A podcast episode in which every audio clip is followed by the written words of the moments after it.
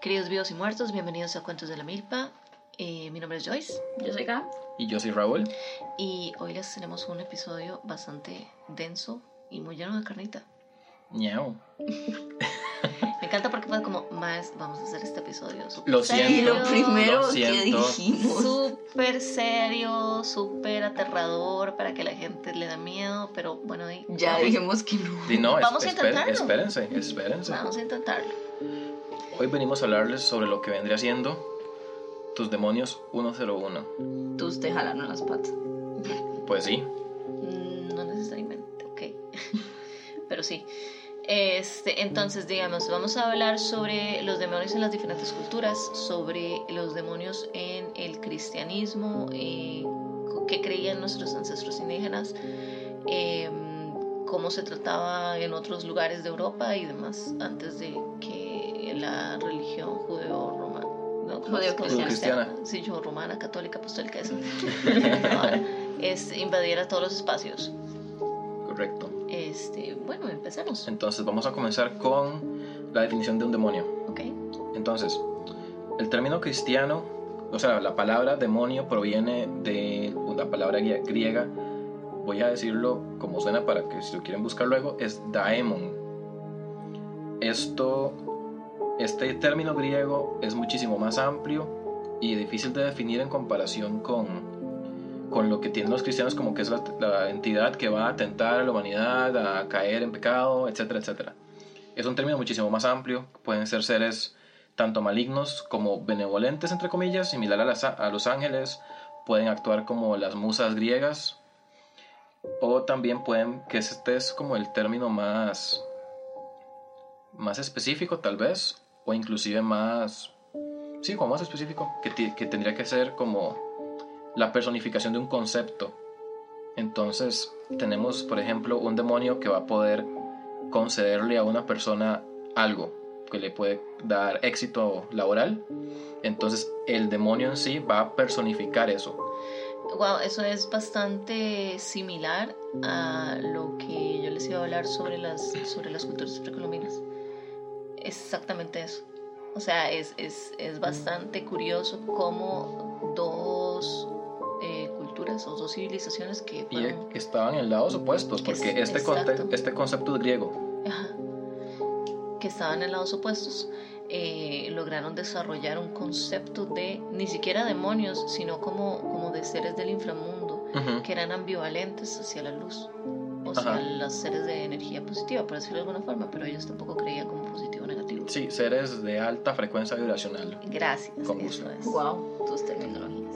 Yo llevé, yo hace mucho leí un libro de metafísica. Todavía lo tiene, me lo presta, oiga. Tiene que, creo que está en Liberia. Tendría que buscar.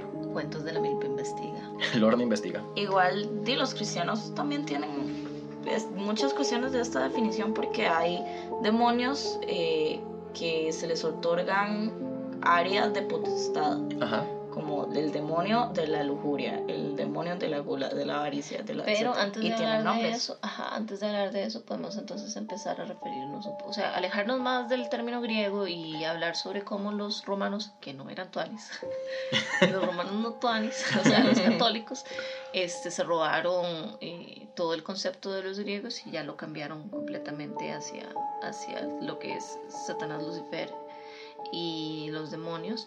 Y eso lo pueden ver en dos episodios que, lo- que les vamos a dejar en la descripción de este capítulo, en el episodio de satanismo Ujú.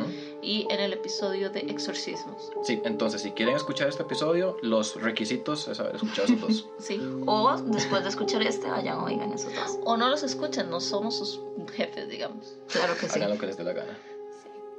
Este, Bueno, una cosa muy importante es como que recalcar de, de que este hay como en el imaginario popular una idea de que los demonios son bichos eh, con pezuñas y que parecen cabras y etcétera. Y eso digamos a nivel histo- eh, de historia eh, tiene, tiene una explicación y es que el cristianismo al surgir como religión dado que no tiene tradición iconográfica, no tiene tradición artística, el cristianismo es una cuestión que muy particular, un caso muy curioso de religiones.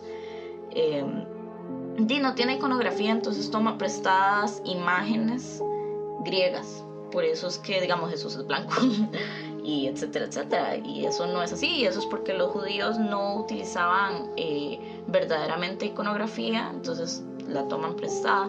Y los dibujos de, de, de los paleocristianos, de los cristianos primitivos. Protocristianos. Los protocristianos. Eh, di que se encuentran como en las catacumbas y etcétera de los demonios. Eh, se parecen mucho a cómo los griegos representaban al dios Pan, que era el dios del desmadre. Básicamente. sí, y, y, también que el dios Pan no solamente tiene trasfondo griego, sino también tiene origen celta y lo que son religiones paganas en general. Usualmente el dios masculino, o sea, la contraparte masculina de, de las deidades, tiene esa, ese aspecto, como un, como un, ¿cómo es que se llama? Como un fauno. Eso tiene mucho que ver con el hecho de, de la representación como de, de, tótemes de la naturaleza y de los deseos carnales, eh, como esta cuestión de que el hombre se, se lo dominan sus instintos. Qué machido. Qué gran concepto. Entonces, eh, toda esta cuestión como que traída de los celtas la recogen los romanos cuando los, los pueblos bárbaros ingresan a Roma huyendo de, de Atila el Uno. Y, y, entonces se hace una mezcolanza de, de, iconografías. Entonces por eso es que en nuestro imaginario popular eh, los demonios son cabras básicamente con, con, con, caras humanas y así. Estoy muy impresionado porque yo no sabía nada de eso. Bueno, no, yo no. Ahora ya lo sí, ahora lo sabes. Ahora lo sabes. Ok, entonces, ¿qué pueden hacer los demonios? Ok. Como mencioné anteriormente, cada demonio... Voy a referirme a un libro, que fue el que les pasé ahora más temprano, que se llama La clavícula de Salomón. El mit la mitología lo que dice es que el rey Salomón logró dominar 72 demonios para lograr que ellos hagan lo que él quiera, bueno, dentro de, su, de sus posibilidades sin él tener, por ejemplo, lo que popularmente se dice, venderle su alma. El Mae logró hackear el sistema. Sí, sí, cierto. Porque por medio de un anillo que él tenía y por medio de unas, eh, de unas oraciones y rituales, logró dominar los 72 demonios que son de las cortes más altas del infierno. Se supone que, solo, que Salomón obtuvo este conocimiento del ángel Raciel, que es el ángel que guarda los secretos, tomo todos los secretos. A mí me cae muy bien. el maestro compa.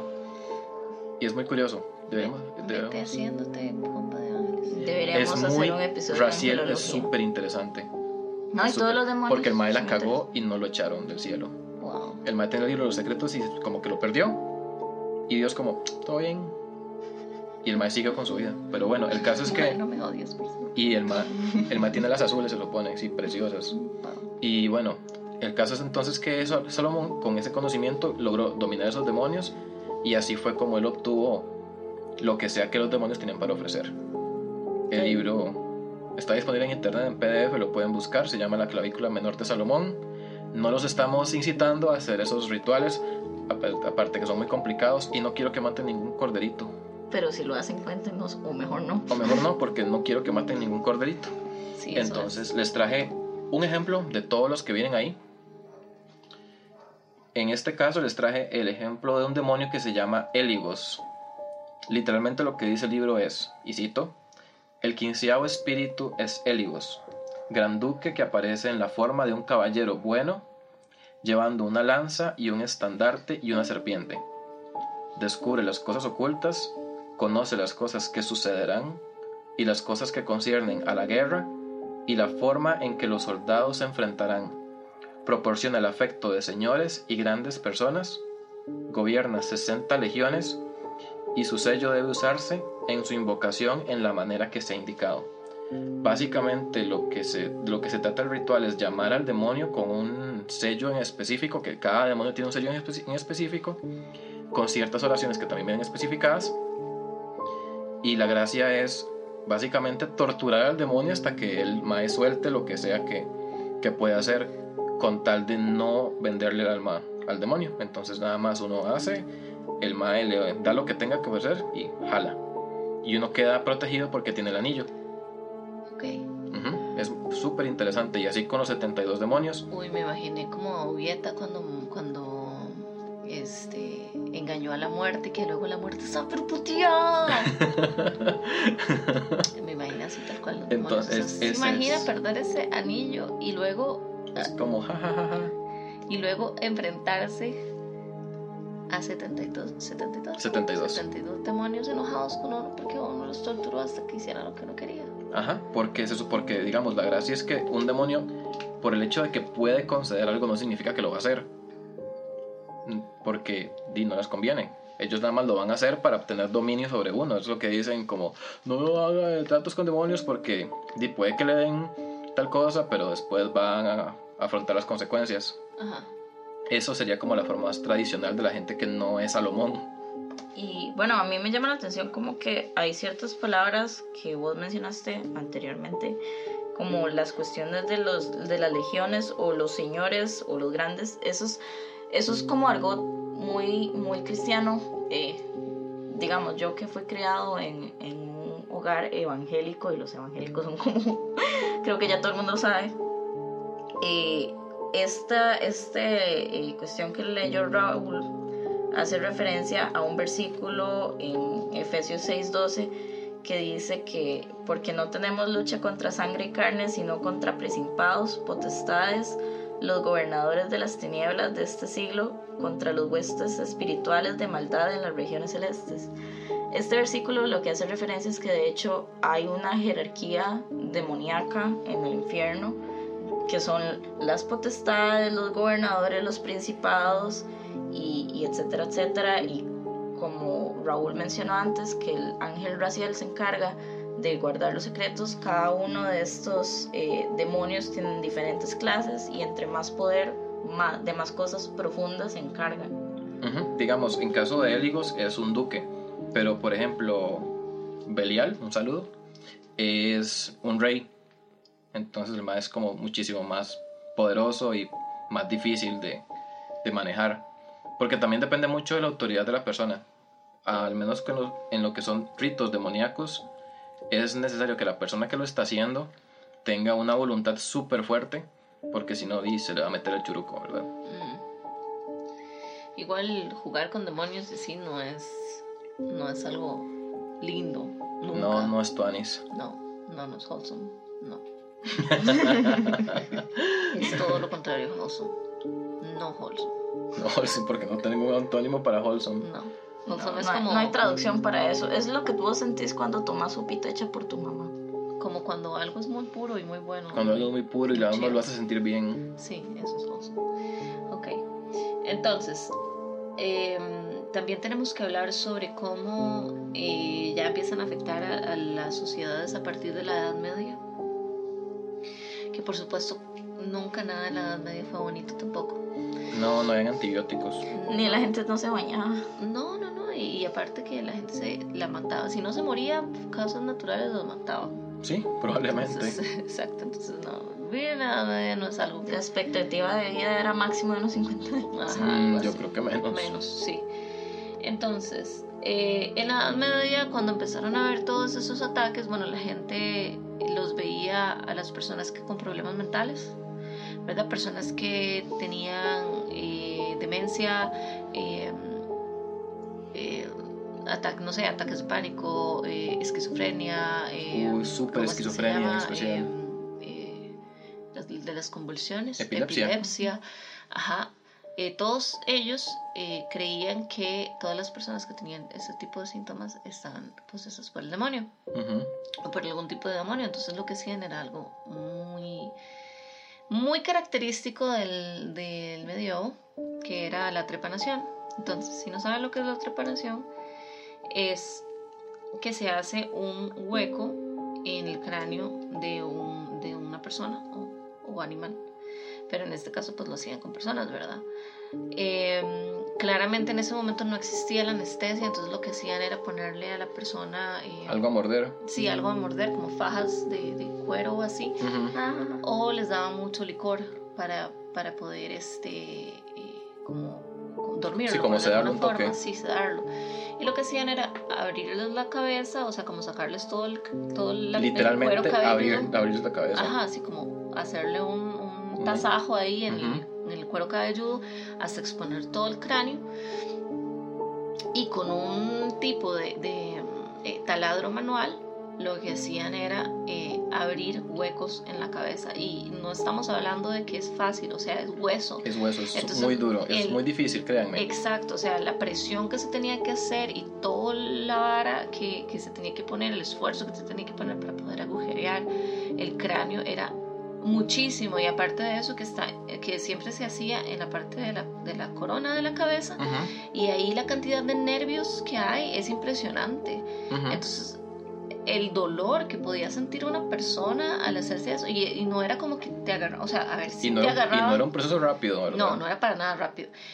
Y a, ver, Y las habían personas, después. sí, sí habían Sí. personas que, que las agarraban como, como al, al random ahí, así como de forma aleatoria, pero sí habían personas que iban de forma voluntaria.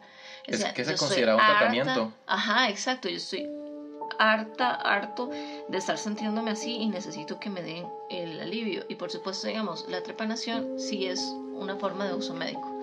Digamos, cuando una persona eh, tiene algún tipo de trauma en, el- en la cabeza y tiene como mucha sangre, como Sí, una sí, un- un aumento de presión. exacto, eh, abrir, hacerle la trepanación, lo que ayuda es a sacar eso. Ujú, Sí, lo que pasa es que, como es el cráneo, el cráneo no, se, no, no cede, no se expande. Entonces, si hubiera un aumento de presión, lo que va a pasar es, digamos, como por sangre o algo así, lo que va a hacer es que va a comprimir el tejido nervioso, porque el tejido del cerebro es muy aguado, es como una gelatina.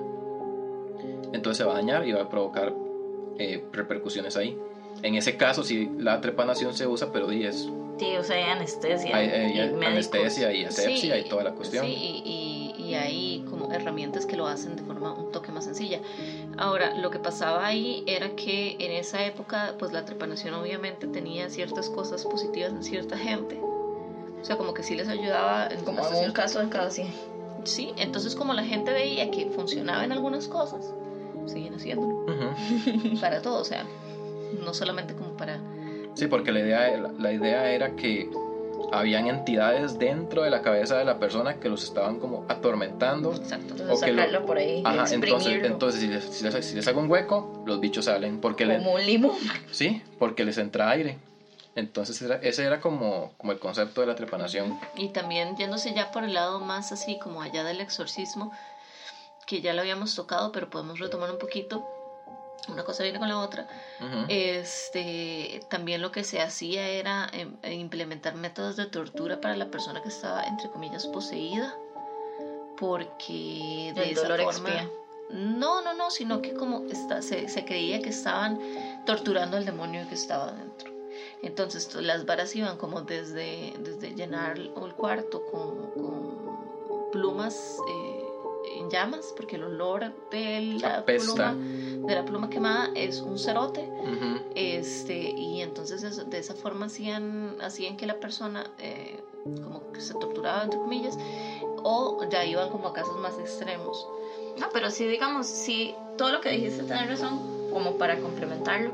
Sí hay un concepto de que, a- a- digamos, en el, en el cristianismo, de que a través del dolor vos expias las varas. Sí, pero no... Y, eh, digamos, los cristianos piensan que los demonios son eh, pecados propios que se acumulan y entonces llaman al demonio. Entonces, al expiar vos los pecados, el demonio es expulsado porque ya no hay nada que con el que pueda guindarse de la persona. Eso es, digamos, cristianismo. Eso es como todo peor método de exorcismo que el exorcismo católico, que espanto. Sí, eso es lo que estaba pensando yo. Los, los, los católicos en específico no creían, o sea, sí creían en eso, pero no como forma de exorcismo. Ah, yo O estoy sea, hablando de los Sí, evangelios. como Los forma de penitencia. Totalmente te lo creo.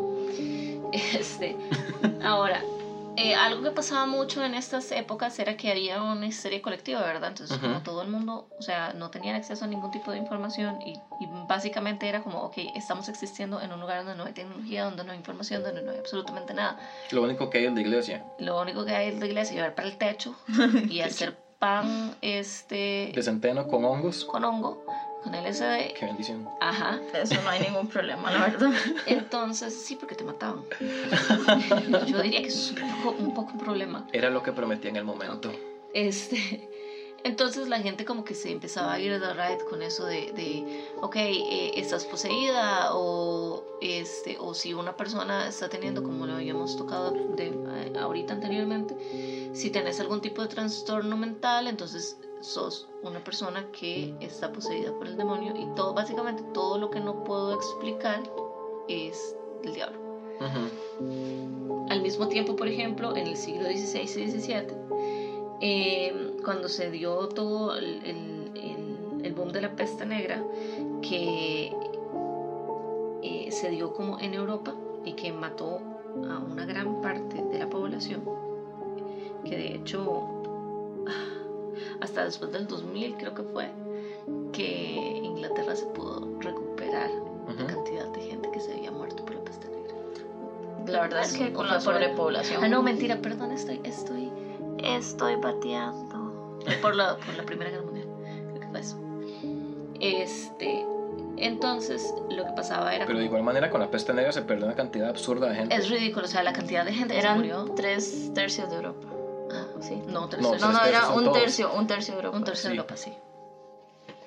Entonces, eh, como fue una enfermedad tan intensa y tan, y tan, este, y que mató tanta gente y que era muy fácilmente eh, Identificable. Y también era muy visceral. O sea, Sí, muy súper. impactante ver una persona afectada por la peste negra. claro. Eh, Sí, sí, porque se, se pudre y apesta.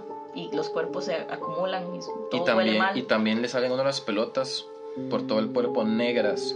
Porque se le inflaman a uno los nódulos linfáticos ajá. y se ponen negros. Entonces, eso era como la, la característica. Entonces las personas creían que eso es, Raúl estaba ahí. sí, Me- supuesto, se reía de todos. Sí, yo, doctor. probablemente se murió de peste negra. Fijo, sí. Este, em, entonces la gente decía que estaban poseídos por demonios. Ujú. Entonces que claramente como este como estaban mostrando todos estos signos era el diablo. Y, y básicamente fue para ellos fue un fin del mundo. O sea la peste negra para Europa en ese momento fue como como el apocalipsis por decirlo de alguna forma.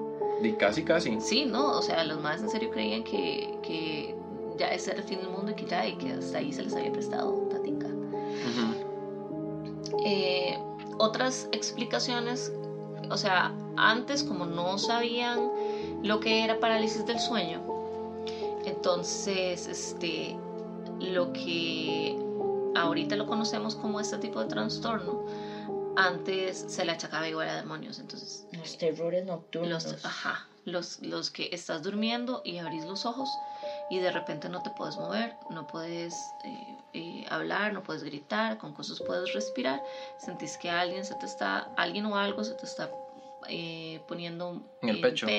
como muy muy fuerte, apretándote muy fuerte, Eh, ves cosas porque en algún, o sea, en algunos momentos también la gente alucina Ujú.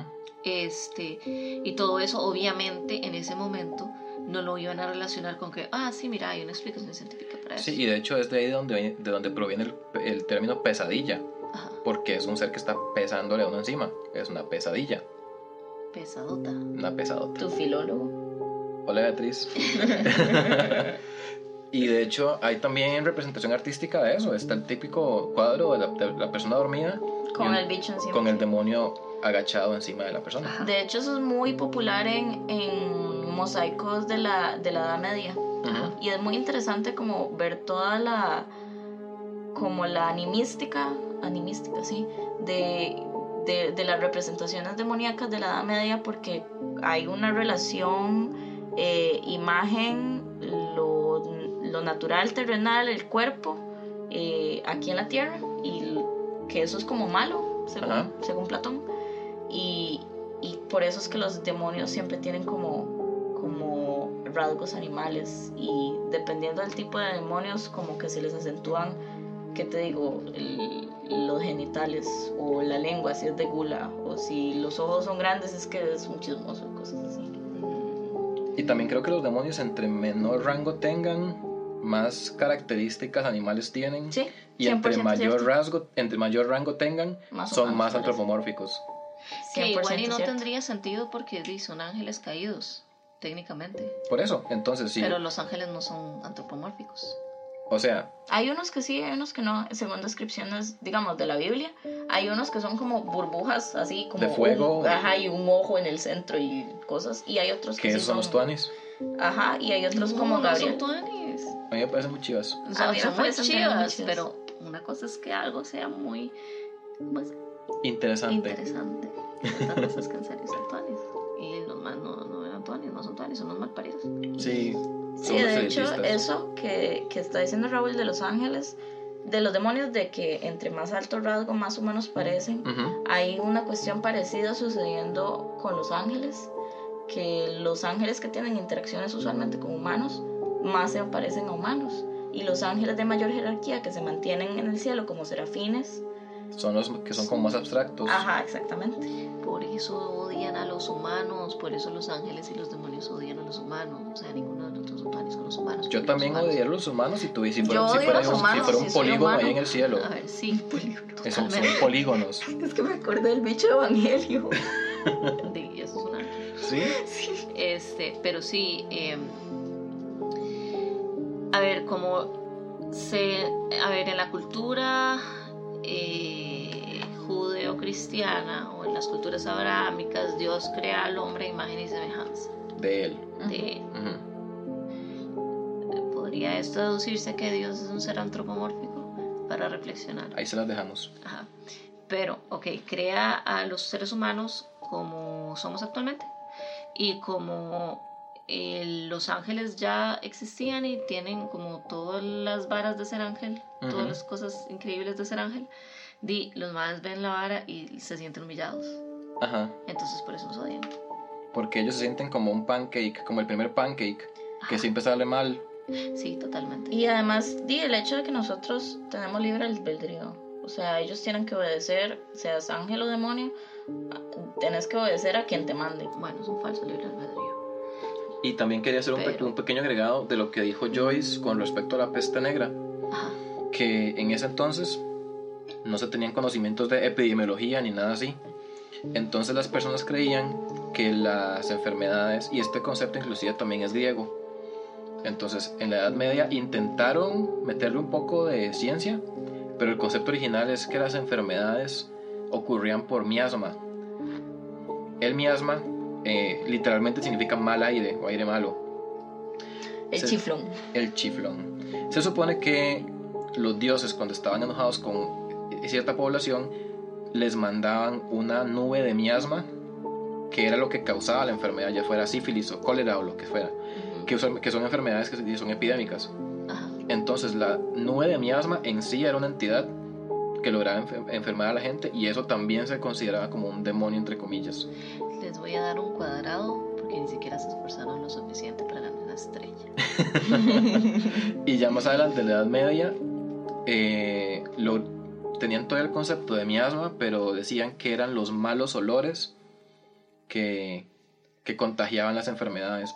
Por eso es que cuando estaba la plaga o la pesta negra, que es lo mismo, los médicos, no sé si han visto esas Ajá, máscaras, se ponían unas máscaras De- Ajá, como con un pico. Y, y esas máscaras las rellenaban con hierbas que olieran rico, como romero y varas así Ajá, flores. y flores para no contagiarse, porque según ellos, si olían las, las cosas que olían rico, no se iban a contagiar del olor feo. Claro, y después manoseaban todas aquellas Y- úlceras y Y luego sí, iban a manoseaban a comer. los maes y, y también palmaban. Sí, y el problema también principal era que la gente no se bañaba, porque también en esas épocas eh, se creía que el agua era, era dañina, o sea que, que realmente si vos entre más te bañas, más eh, poco saludable eras. Entonces, por ejemplo, había, creo que fue... Pero también es porque cagaban en el agua que tenían ahí cerca, ¿verdad? Sí, Entonces di, no hay agua potable, entonces por eso que tomaban vino. el rey Enrique, Enrique no, Luis, Luis XIV, eh, lo que había, el maestro se jactaba, bueno, primero que no había baños en ningún lado, Ujú. eh, y segundo que el maestro se jactaba mucho de, de- de haberse bañado como una sola vez en toda su vida. Aunque eso ya, ya es eh, rococó, ya es, eso Sí. es otra. Sí, ya es, o sea, ya es una, ya es otra tendencia, eh, o sea, ya es otro, otro periodo, otro periodo. periodo, Pero, Pero se arrastraba totalmente. mismo. Porque la peste bubónica o la peste negra se podía haber resuelto con, Con jabón. jabón. Es muy curioso ahora que Joyce menciona eso porque de hecho el único centro poblacional en Europa que no tuvo peste bubónica fue, fue un sector de Polonia y es porque todos los judíos los habían aislado ahí y sabe que los judíos sí se bañan. Ok, eso es bueno saberlo. Para reflexionar. Para reflexionar. Entonces sí, a eso, la- el miasma que creían era, era una entidad por sí misma. Ajá. Este, y también pues eh, eso también tiene un poco de sentido que creyeran eso porque se respalda con el, el, e- el éxodo. Que, Las plagas. Ajá, las plagas. Ah, sí, sí, sí, no lo había pensado así. Sí, que Conexiones. de hecho mucha gente durante la Edad Media con- consideraba que si alguien estaba enfermo o lo que sea era porque Dios le había echado una maldición. Porque Dios, era la voluntad de Dios que te saliera ese tumor. Sí, refiéranse al capítulo de Antivaxxers. Ajá. Wow, eso no ha cambiado nada. No. No. Y también quería hacer un pequeño agregado de un padre, un sacerdote católico, que lo quemaron en la hoguera por supuestos tratos demoníacos. Nice. Eh, se llama. Ay, hijo de puta. Yo hice historia francés, ¿verdad? No. Urba, Urbain Grandier. Grandier. Apan. Apan Jandia. Un saludo. Un saludo. Esta persona eh, se le acusó de haber mandado al demonio Asmodeo a un convento. Asmodeo es el demonio de la lujuria. Y por eso, y así fue como las monjas eh, dijeron haber sido tentadas por, por el sacerdote. Eso es lo que ellas dijeron, cuando realmente es que el mae nada más las estaba abusando. Sí. Pero a la hora de, de testificar dijeron, me imagino que para no quedar tan mal ella, supongo. De sí se hace lo que se puede. Sí, este, justificaron eso que tuvieron con el padre con que el mae les mandó ese demonio para tentarlas y entonces ellas ya, ¿verdad? Flying de Sornak. Asimismo, el tipo también abusó de personas que no eran eh, de la iglesia. Eso tampoco ha cambiado. No, para nada. Entonces, qué bien que lo quemaron. Ajá, entonces, acá dice, ok, en 1632 un grupo de monjas del convento local de las Ursulinas le acusó de haberlas embrujado, enviándoles al demonio Asmodeo, entre otros, para realizar actos malvados e impúdicos con ellas. Y fue declarado culpable a pesar de no haber confesado bajo tortura y sentenciado a muerte. Y fue No quemado en la hoguera. bajo tortura. No, jamás. Wow. Wow. Para terminar con el lado de Europa, eh, íbamos a tocar que en Irlanda en específico, eh, ellos también, digamos, los celtas y así creían en demonios, pero a ver, todas estas culturas que no eran eh, judeocristianas no creían en los demonios como entes malignos o como varas benignas, sino que eran como nada más entidades que Existían. Sí. exacto. Eh, y por eso para ellos los demonios también se vestían de otras formas, como las hadas. Entonces, eh, las hadas, o sea, los demonios para ellos eran hadas que se robaban a los bebés y los cambiaban por sus hijos propios. Ajá. Eh, estos bebés, digamos, una vez que se hacía el cambio del bebé de la hada, del hada o de la hada, Del hada, Del, hada. del hado, del ser hada. del ade. del ade, Del adx. del Hades. Este, una vez que se intercambiaban eh, el bebé del bebé humano, entonces la, la pareja o la persona que tenía ese bebé eh, se encontraba con un niño que no dejaba de llorar nunca, que nunca se saciaba, que nunca crecía, eh, y que de repente ya desesperados porque este niño no, no, o sea, no mostraba mejoría ni nada, eh, lo que hacían era tratar de eh, matarlo. Ajá. Y cuando ya estaban a punto como de matarlo, entonces ahí es donde llegaba el hada y los cambiaba. O sea, cambiaba el hijo por el, Por el hijo El real. por el hijo real. Entonces las personas terminaban matando a sus hijos. Wow. Ellos también se merecen un cuadrado amarillo. Sí.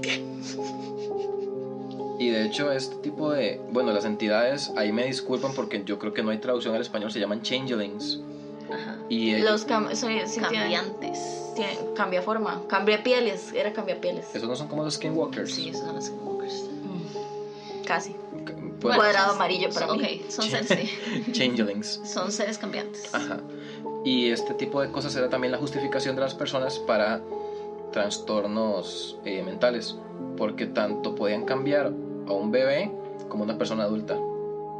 Se suponía que cuando la persona adulta, por ejemplo, desarrollaba algún tipo de enfermedad mental, entonces cambiaba el comportamiento, era indicio de que las hadas habían cambiado eh, a esa persona por, por, uno de los, por un ser Se imagina adesco. no tener psi- psiquiatras ni psicólogos. Qué, buen, qué, buen, qué buenos tiempos. Y habían muchos rituales que de hecho podríamos retomar más adelante en otro episodio para lograr echar a esa, a esa hada. Ajá. Y también decían que inclusive habían ocasiones en las que no los cambiaban por hadas, sino los cambiaban como por madera encantada, como madera con forma de persona, embrujada de manera tal que se viera como una persona y se moviera y toda la vara. Parece Es- que la traducción del término es niños cambiados. Nada Ok, más. Ahí así. está, con gusto. Pero sí, eso es un ride bastante interesante por, como para hacerlo. Para hacer otro- un capítulo de haditas. Sí, estamos sacando un montón de episodios de acá. Sí, totalmente. Entonces, eh, ya, ya yéndonos o viniéndonos más para este continente, podemos hablar sobre eh, las diferentes culturas precolombinas que igual, al igual, igual que los griegos, ellos no creían en, en los demonios como seres de bien o seres de mal, o sea, ni ángeles ni demonios. Ellos lo que creían es que, bueno, primero que el mundo espiritual, y esto lo creen todas por parejo, o sea, mayas, incas y aztecas creían Ujú. exactamente lo mismo, a pesar de estar en diferentes eh, eh, zonas geográficas y muchas veces en diferentes tiempos. Épocas, sí. Épocas, exacto. Eh, porque igual también las, las culturas, qué sé yo, princaicas o las que estaban antes de los meso, de los eh, de Meso, como, sí, es correcto decir Mesoamérica. Mesoamérica. Sí, Me- Mesoamérica es el, el- el centro y México. Ajá, ok, lo- los que estaban antes pre-aztecas y pre-mayas también creían algo, cosas parecidas. Protomayas. Broto, exacto. Entonces, eh, lo que se creía era que el mundo eh, de la Tierra y el mundo de los espíritus, o sea, como, como que el, el planeta se dividía en tres, en, en tres eh, dimensiones. Está el, el- el cielo, está la Tierra y está el mundo espiritual. Entonces, por eso es que cada una de estas culturas tenía diferentes formas de cómo acceder al mundo espiritual a través de distintos animales, tótems, etc. Y ellos lo que hacían era eh, tener, ok, si tenemos el dios del sol y al dios de la lluvia y al dios de esto y el dios del otro, también tenemos el dios eh, del inframundo o los dioses del inframundo o, o los espíritus que ayudan tanto que protegen la entrada al inframundo Ajá. como los que nos mandan, bueno, en el caso de los aztecas, ellos tenían a Tlaloc, que era el dios del inframundo, que no solamente tenía, eh, o sea, como que Jurisdicción. jurisdicción ahí, ajá, Ajá. sino que este, también enviaba las lluvias, enviaba las tormentas, entonces al, fin, al mismo tiempo era como, Fuerzas naturales. sí, positivos y negativos. Eso es mucho, eso suena mucho como el cuento de Perséfone. Uh,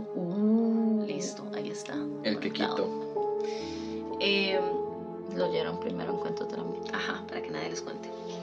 Eh, entonces, en el caso de los incas, por ejemplo, ellos no creían que uno debía eh, repudiar este tipo de seres, sino al contrario, tenías que celebrarlos y tenías que caerles bien y tenías que, o sea, como ganarte los favores. Entonces, por eso hay muchos, muchos eh, festivales que se llaman las diabladas, donde las personas se ponen máscaras de, de, de diablo, pero tejidas. Eh, y hacen bailes y demás, porque inclusive, esto es en el altiplano, ¿verdad? E inclusive las personas, qué sé yo, que trabajaban en las minas, y hasta el día de hoy se hace, los mineros, y por estar tan adentro de la tierra, creían que estaban más cerca de estos seres. Entonces lo que hacían era hacer ese tipo de festividades y así, que más adelante se fueron evolucionando a, a como la fiesta de la Virgen de la Candelaria, Ajá. Para pedirle perdón a la Virgen por estar haciendo pactos con el diablo. Ujú. O sea, que al final, o sea, que al principio no eran el diablo porque no creían en eso. Pero No, les como- metieron en la cabeza Ajá, que era el la diablo. El colonización lo que hizo fue que eso era el diablo, entonces ellos lo que hacían era la ambivalencia, ¿verdad? Como bailo con máscara de diablo para poder ganarme los favores de estos seres del inframundo y que me vaya bien en las minas, que pueda encontrar los, los como las vetas o las de, de- de los minerales y que y lo haga rápido y que no me pase ningún accidente versus eh, Tengo que caerle bien también a este otro. de los- ajá exacto como que tengo que pedir perdón y expiar mis culpas porque eso Eh, Y que también recordemos que, por ejemplo, la Virgen de la, bueno, la festividad de la Candelaria es eh, de origen pagano. ajá Entonces, una vez más, conexiones. sí Al final todas las religiones son un arroz con mango. Sí, básicamente. Eh, pero sí, ya eso lo habíamos hablado en, semana, en el episodio de Semana Santa. Para Todos referencias. episodios en este episodio. Todos están Sí, conectando. es que ya es que ya estamos ya tenemos más carnita entonces ya como que se van conectando pero sí el, eh, cuando hablamos del- de la fiesta de la Candelaria hablamos de Semana Santa entonces pueden irse a ese episodio también para que como referencia y digamos en la cosmovisión prehispánica el demonio como yo les decía no existe todo tiene una esencia y esa esencia puede ser de luz o puede ser negra pero no necesariamente viene el mal sino que es un mundo externo interno del ser humano. Entonces ellos creen mucho, creían mucho en lo que es eh, el equilibrio, el balance de que todos los positivos tienen que tener un negativo y viceversa. Entonces, eh, cuando llegan los españoles o los europeos a conquistar, no entienden ese concepto. O sea, ellos Sí, no porque entienden. para ellos es totalmente blanco o negro. Sí, exacto. Para ellos es bien o el mal. Y punto. No entienden que no. nada- No todo es no bueno. todo es bueno totalmente y no todo es malo totalmente. Y los demonios que para, o sea, a ver, los, los Las entidades. entidades. que para ellos eran como eh, eh, bromistas, como Loki, como Maui, en, en, eh, las, en todas estas eh, civilizaciones también habían ese tipo de, de tipo de dioses o tipo de entidades. O como los jinn. de Ajá, la- como los genios. De como los, jinn. ah, de los musulmanes, ¿es? Ajá, de los, de lo- del Islam. Sí, del Islam. este, también eh, pues se les, se les quitó todo eso, ¿verdad? Y se les reemplazó. De hecho, es, eh, ahora que vos mencionas como todo esto, eso, y qué necio yo hablando de arte, pero hay una cuestión que tiene mucho que ver de que di, las, las máscaras o las, la, la iconografía tradicional eh, de los pueblos precolombinos se asemejaba mucho a la iconografía de los pueblos bárbaros. Entonces, bueno, llegan los, los cristianos y asocian bárbaro, malo, unga, unga, y, y llegan y se re- reencuentran esto en América y reaccionaron de la misma forma con que reaccionaron con los pueblos bárbaros, matándolos. Exacto. Eh, y entonces lo que se creía en este lado, y eso les va a sonar bastante familiar a lo que ya, todo, ya hay otras religiones como New Age, que es lo que creen, eh, es que todo, tiene, todo es causa y efecto, todo es como kármico, por decirlo Ujú. así. Entonces, o una acción, hay una reacción. Eso era lo que creían ellos, esa era su cosmovisión. Y al final de cuentas lo que se hizo fue sustituir absolutamente todo eso, que igual y ya lo hemos hablado en episodios anteriores, para poder instalar eh, completamente el cristianismo o el catolicismo cualquier religión judío-cristiana. Y ahora, digamos, lo que sería en la actualidad, tenemos un concepto de demonio más o más maquillado, porque nosotros tenemos un concepto de, de lo- de las entidades demoníacas muy basado en, en el arquetipo de las películas. Ajá. Sí. Entonces eso es como importante mencionarlo porque seguimos teniendo la idea, tal vez en el inconsciente cole- colectivo, de lo que es un demonio, pero tenemos que estar conscientes que esto viene de Hollywood. de Hollywood, sí. Por Sí. eso es que la gente asocia como Que demonios... Hollywood viene de cultura Que, europea. ajá, que con el exorcista, que las manifestaciones demoníacas, como las que hay en la casa de Joyce. Exactamente. Todo el tiempo, siempre. Ajá. Y así, entonces todo eso viene, eh, ay, ¿cómo es que se dice? Influenciado por, por las películas. Y así que ahora viene siendo como nuestro folclore moderno, se puede decir. Qué distopía tan aburrida. Sí, Lo bueno es que yo siento como que al menos nuestra generación se ha eh, se está esforzando como en buscar más allá de lo que se les da.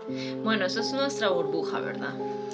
No, pero vieras que a nivel mundial la internet y eso da lugar a conexiones. Sí, eso sí, también, sí tienes razón, tienes razón. Yo es que siempre trato de pensar como que todo, todo pensarlo en que yo vivo una burbuja muy pequeñita y antes no lo pensaba así, entonces cuando llegaba a la realidad era ese golpe. Sí, más chocante. Ajá, y, ese, y exacto, ese, ese choque completamente. Pero sí, sí, sí, o sea, digamos, a, a ver, eh, todos los mitos, que, eh, perdón, las leyendas y las profecías que se hablan eh, a nivel precolombino hablan sobre el cambio espiritual que se iba a haber desde a partir del 2012, luego los incas decían el 2017, por, por una cuestión de calendarios. Sí, un desfase. Ajá, un desfase de calendarios. Y, y, todas esas cosas pueden pues estar despertando el mundo de los espíritus. No se alcanzó, chicos. La era de Acuario, sí. Ustedes creen en New Age. Es la era de Acuario. Lo que vendría siendo. Y Mae, también es importante mencionar que ahora hay muchas personas que tienen creencias muy, muy mixtas. Sí. Hay como personas que, bueno, que se hacen llamar brujos, que son los eclécticos, creo que son. Sí, sí, como son muy eclécticas en general. Como... Que son personas que lo que hacen son literalmente lo que prometen en el momento. Ellos quieren hacer un ritual sobre algo y van a, van a contactar a la deidad que más se acople a ese, a ese objetivo, independientemente de la cultura. Sí, sí, sí. De hecho, los que hacen mucho de eso son las personas que practican la santería eh, y el palomayombe. Eh, ellos lo que hacen es, bueno, a ver, como, em, como ellos empezaron a tener su, sus propias culturas que fueron traídas desde sus religiones que fueron sacadas desde África hacia América, este, ellos eh, tuvieron que adaptar todo hacia, hacia el cristianismo o el catolicismo porque si no los mataban. Ujú. O sea, ellos eran esclavos. Entonces, al final de cuentas, como que eso permeó y permeó y permeó y empezó a quedar eh, en diferentes prácticas. Entonces, eh, la santería o el palo mayombe, de hecho, el palo mayombe es mucho más intenso que la santería, Ese no te lo conozco. es como una rama por ahí. Ampliaremos. Luego, luego podemos ampliar al respecto. Pero básicamente lo que ellos hacen es exactamente lo que vos estás diciendo. Ujú. Entonces ellos tienen como su parte de vudú y su parte como, como ya de, de los loas. Y por otro lado tienen la parte de, de los, de los cristianos, como lo- los, santos y los ángeles y, y Dios y etcétera, o la Virgen. También Entonces como hacen como una mezcolanza. el eclecticismo tan, tan rico que ocurre en, en Latinoamérica tiene mucho que ver con el hecho de que di, llegan lo- los, los colonizadores y cómo mantener vos tu cultura cuando te están imponiendo otra cultura. Entonces, bueno, buscas por dónde meter por debajo para seguir adorando tus dioses Ajá, ajá. de- en- a la vista, ajá, a la vista de todo el mundo. Sí, es, es básicamente lo que les comentaba, que si seguían adorándolos de forma abierta, entonces se les mataba o se los castigaba. Ujú. Porque igual, y como no es una religión que los cristianos o los católicos entendieran, este... Ni tenían intención de entender, no, no, que no, tampoco no les interesaba. querían, entonces les daba miedo y todo lo que les daba miedo generaba rechazo Y era demoníaco. y era demoníaco, Y era- de- del demonio, por supuesto. Sí. Y también es que, a ver, las prácticas vudú tampoco eran como muy familiares, ¿verdad? No, son muy viscerales. Para Son- una persona que no es Exacto, acostumbrada, entonces imagínate, vos sos un cristiano, un blanquito ahí, cristiano, sin vas, gracia, ajá, todo sin gracia, que no come, la papa sin sal. que no come ningún tipo de especia, que, que lo que come es como comida café, lo que yo denomino el concepto de la comida café. Este, y, y ve a un grupo de personas eh, afro o afrodescendientes eh, hacer tipos de rituales con lo que son gallinas, eh, Ujú. cabras, eh, Vísceras. licor, vísceras, tabaco, etcétera. y muy hands-on, como muy de, de, De tocar. Sí, como muy involucradas. muy involucradas, con cánticos, con tambores, y entonces todo eso les crea un choque y les crea un impacto y lo que no entiendes tiene que morir. Ajá. Y eso es básicamente toda la historia de la humanidad al- a lo largo de, de todo. así. También me gustaría mucho que, la, que les oyentes nos dijeran si tienen alguna experiencia con demonios, sí. demonios. Eso estaría muy chiva, por favor. Ya ustedes saben dónde dejarnos las varas en nuestro Twitter, eh, del arroba de la milpa, en nuestro Instagram, cuentos de la milpa, en nuestro Gmail, ah, cuentos de la milpa, y en Facebook. Y esto sería demasiado chiva si ustedes tuvieran historias de demonios. Raúl y yo tenemos un par. Sí, porque, que- bueno, yo en el episodio de exorcismos mencioné la- las mías, Ajá. que, bueno, ya se las saben. Si no se las saben, está en el episodio de exorcismos. Adelante. No sé si vos querés compartir la tuya. a, a mí mm, me llegó un bicho, un, un demonio en la noche y me hizo varas muy físicas de las cuales me acuerdo. Ujú, Y, y ya, sí, sí, Para reflexionar. para reflexionar. Sí, también mis experiencias con lo que son exorcismos y demonios lo pueden escuchar en el episodio de exorcismos, eh, teniendo una familia donde se han hecho exorcismos y vudú al mismo tiempo. No, mi familia también. Ten- tenemos que hacer un episodio de la familia de Joyce. Después de que vaya a Perú. Sí, eso, eso se los queda viendo. De hecho, este episodio, bueno, ya vamos, a ter- ya vamos terminando. Entonces, este episodio se viene a ustedes gracias a el cumpleaños número 32 de Joyce. Felicidades. ¡Feliz cumpleaños! Este, para cuando estén oyendo esto, so, eh, ya debería ser 3 de junio mi cumpleaños, entonces ya, ya este, ahí estaría celebrando. Nosotros intentamos Es- como es que lunes. todos escojamos. Así es el lunes. lunes. Otra conexión. Sí, Numerología, no sé. Es, es luna nueva. ¡Wow! ¡Qué hermoso! Empezar un cumpleaños en una nueva. Sí, es, es un- La voy a echar así como agüita bendita. Sí. Qué duro lo en Géminis y Sol en Géminis. Ayúdame, Jesús. Entonces, este, Si ya, hay, si ya hay dramas en redes sociales por la temporada de Géminis, ahora con la luna llena en Géminis, Uf. ayúdame, don Cristo. yo no entiendo mucho, luego les voy a preguntar, pero, ok, entonces, eh, la idea es como que cada uno tenga un episodio que de, De su elección. de su elección, y a mí me encanta el tema de los demonios.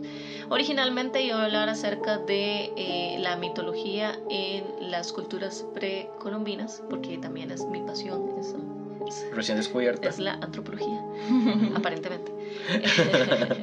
no, pero sí, recién descubierta es así como vamos a hablar sobre o vamos a investigar más sobre nuestros antepasados. Sin embargo, no quiero hacerlo hasta que vaya a Perú el próximo año, porque me parece que necesito tener muchísimo más contacto con mis raíces para poder traerles toda la información 100% verídica y de, De este, primera mano. de primera 100% mano, real, no correcto. fake. No, exacto, 100% real, no fake. No sacada de internet, sino sacada de la selva del Amazonas. Después de que De yo. donde es mi familia. Ajá. Joyce con el tercer ojo abierto haciendo las reglas. Así es.